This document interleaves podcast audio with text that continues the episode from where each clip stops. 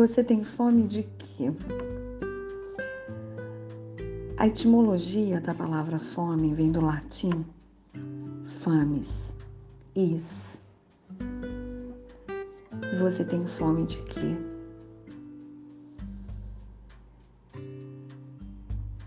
Parou para pensar?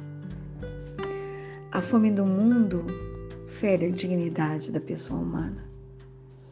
Não ter o que comer fere a dignidade da pessoa humana. Passar fome, estar faminto,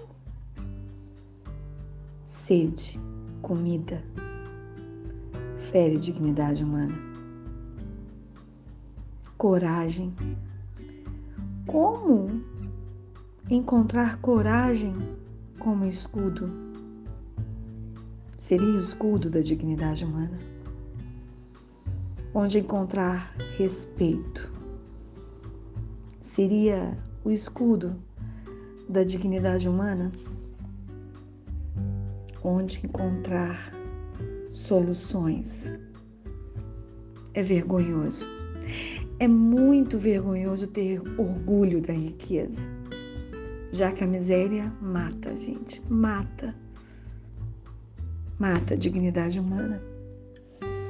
A que ponto nós chegamos? Homens, ratos. E aí eu fui lá na história da peste negra, onde o homem feriu a dignidade humana.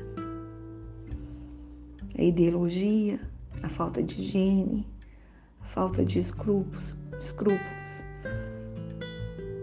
falta de Deus, porque expulsar Deus das nossas vidas fere a dignidade humana.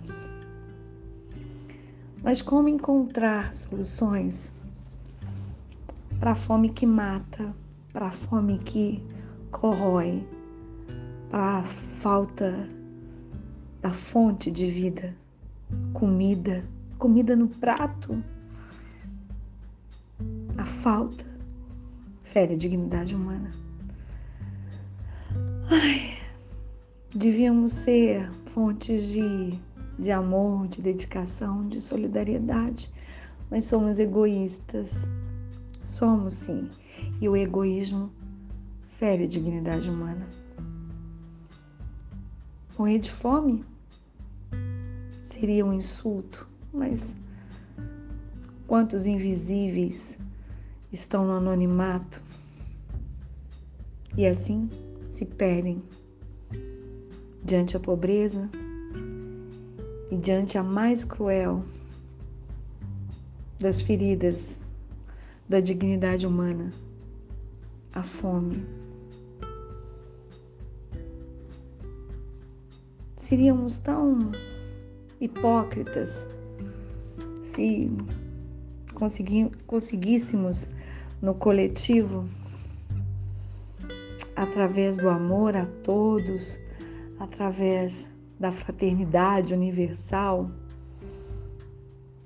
consertarmos a fome no mundo.